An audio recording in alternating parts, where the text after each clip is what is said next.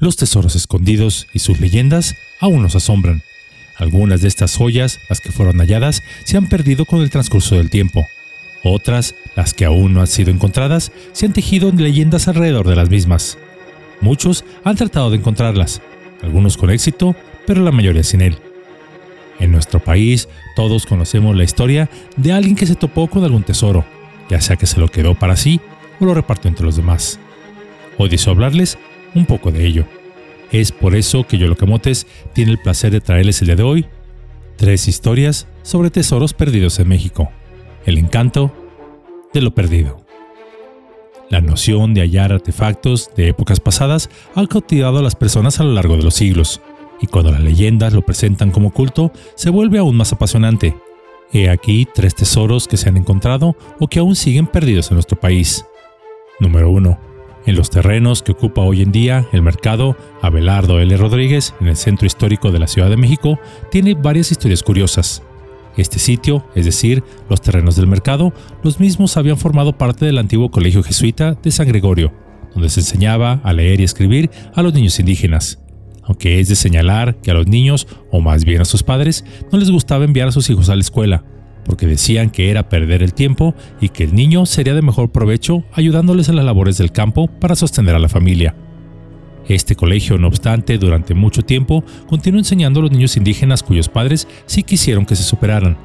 Después de la expulsión de esta orden religiosa de la Nueva España, el escultor Manuel Tolsá consiguió la aprobación de un proyecto para elaborar lo que hoy es la emblemática estatua del caballito en honor al rey Carlos IV de España. El material se fundió en un horno que estaba instalado al interior del colegio. En este horno también se fundió una serie de cañones a petición de la corona española. Al alcanzar México su independencia, este edificio y sus terrenos aledaños, pertenecientes a la iglesia, pasaron a propiedades civiles en el año de 1829. Civiles que continuaron empleándolo como escuela, dando clases de agricultura, música, literatura e incluso gimnasia. En el año de 1853 se convirtió en el Colegio Nacional de Agricultura y en 1866 se transformó en la Escuela de Sordomudos y finalmente en 1869 en la Escuela de Artes y Oficios. Para el año de 1884 se instalaron en este edificio los talleres de la Escuela Correccional y posteriormente se estableció la Hemeroteca Nacional. En 1964, este edificio pasaría a ser propiedad de la Universidad Obrera de México y la cual aún opera en este sitio hasta nuestros días. Pues bien, las construcciones posteriores al edificio principal, que funcionaron como habitaciones para los padres jesuitas, se convirtieron en una vecindad. Y por muchos años, y aún hasta principios del siglo XX, en este sitio, a las 10 de la noche, se cerraban las puertas. Y todo aquel que llegara después de esa hora pagaba 10 centavos a la portera para que ésta le abriera las puertas.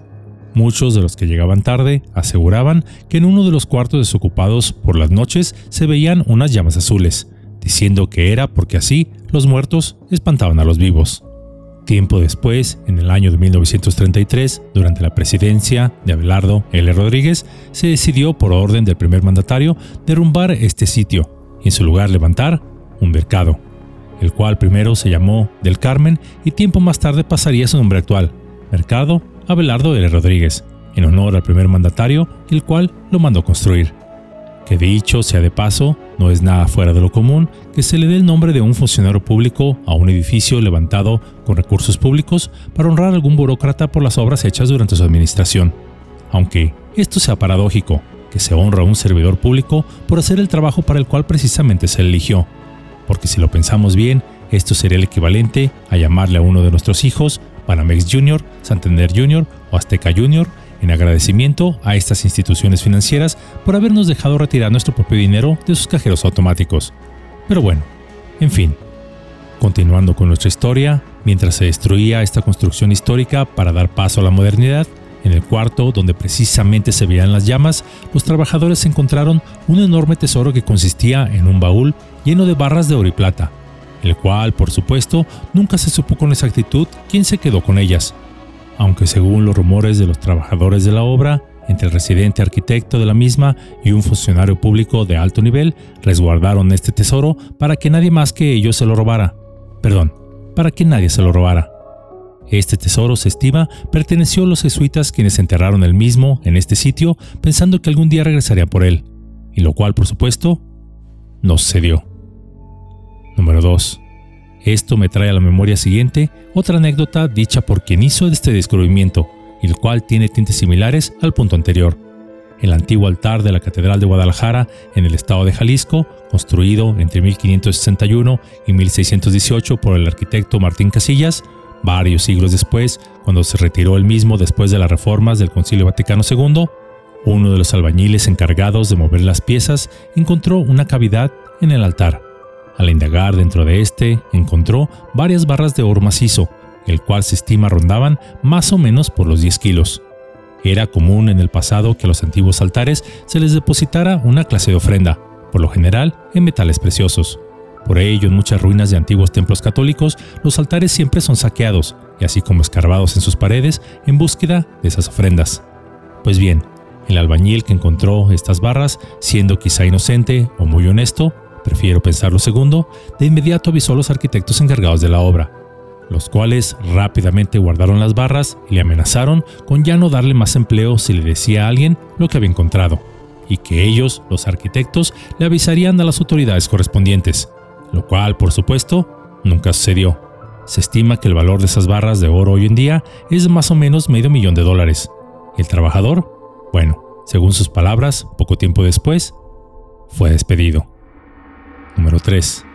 En torno a Emiliano Zapata, una de las figuras más destacadas de la Revolución Mexicana, circulan innumerables mitos y leyendas. No obstante, uno de los relatos más arraigados hasta nuestros días versa sobre un tesoro perdido que el célebre líder habría resguardado celosamente en las montañas de Somado, Morelos. Esta fascinante historia continúa viva entre los habitantes de Quilamula, un pequeño poblado perteneciente al municipio de Tlaquilatengo en el estado de Morelos. En los cerros cercanos a esta localidad, los zapatistas establecieron un campamento para esconderse de las fuerzas militares del general Jesús María Guajardo. La leyenda narra que en estas tierras Zapata ocultó un tesoro conformado principalmente por oro, y del cual solo él y Emilia, la hija de su esposa, conocían su paradero, lo que implicaba que nadie más pudiera acceder a él. Según distintas versiones, la propia Emilia llegó a revelar que cuando Zapata acudía a su tesoro acompañado de sus hombres, terminaba por eliminarlos para preservar en secreto la ubicación de este. Además, se dice que Emilia también reveló que para llegar al tesoro era necesario seguir un determinado número de pasos en ciertas direcciones, lo cual conduciría al punto exacto donde reposa este tesoro. A raíz del enorme interés que despertó esta leyenda, se cuenta que un grupo de habitantes de Quilamula organizó una expedición en búsqueda de esta jugosa fortuna. Contrataron los servicios de un cazador de tesoros quien les sirvió de guía en esta travesía. Según se cuenta, al regresar de este viaje en búsqueda del tesoro, los aventureros afirmaron haber encontrado un campamento revolucionario en perfectas condiciones de preservación, no obstante, salieron huyendo del lugar debido a que aseguraron haber escuchado disparos y haber visto también sombras que se movían rápidamente entre la maleza, por lo que pensaron que mejor dijeran, aquí corrió que aquí murió, dejando el campamento y quizá su tesoro lejos de ellos.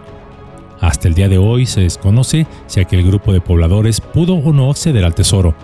No obstante, la leyenda del mismo sigue aún viva en este rincón del pueblo de Morelos, atrayendo aventureros que emprenden exhaustivas búsquedas en pos del tesoro revolucionario. A lo largo de la historia, las leyendas de tesoros perdidos han capturado nuestra imaginación y despertado la búsqueda de riquezas ocultas. Algunos han tenido éxito en encontrar estas joyas, mientras que otros han quedado sin recompensa. Sin embargo, hay una lección importante que podemos extraer de todas estas historias.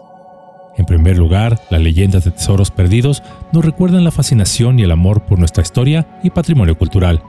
Nos instan a explorar y preservar los lugares y monumentos históricos que albergan esos tesoros, ya que cada uno de ellos cuenta una historia única y valiosa sobre nuestro pasado. Además, estos relatos también nos enseñan sobre la importancia de la honestidad y la ética. A menudo escuchamos relatos de personas que han encontrado tesoros valiosos y los han ocultado para sí mismos, tan solo para perderlos en alguna desgracia. Esto nos enseña los peligros del egoísmo y la falta de integridad, pues la verdadera riqueza no reside solo en los metales preciosos, sino en actuar con honor y respeto hacia los demás. De hecho, se dice por ahí que cuando se busca un tesoro, si alguno de los que lo busca alberga en su corazón malas intenciones, el tesoro desaparece y se reubica para que no pueda ser usado para el mal. Asimismo, la perseverancia y la determinación de aquellos que buscan los tesoros perdidos nos recuerdan que los objetivos valiosos requieren esfuerzo y dedicación. La búsqueda de la verdad, el conocimiento y las recompensas verdaderas de la vida a menudo implican superar obstáculos y enfrentar desafíos. Las leyendas de tesoros perdidos no solo son relatos entretenidos, estos nos invitan a explorar nuestra historia, actuar con honestidad y ética, así como perseverar en la búsqueda de nuestras metas. Pero quizá, y es solo mi opinión personal, en lugar de dejarnos llevar por el brillo efímero de la riqueza material, debemos buscar un valor más profundo y duradero, el cual a través de nuestras acciones enriquezca nuestras vidas y las de los demás.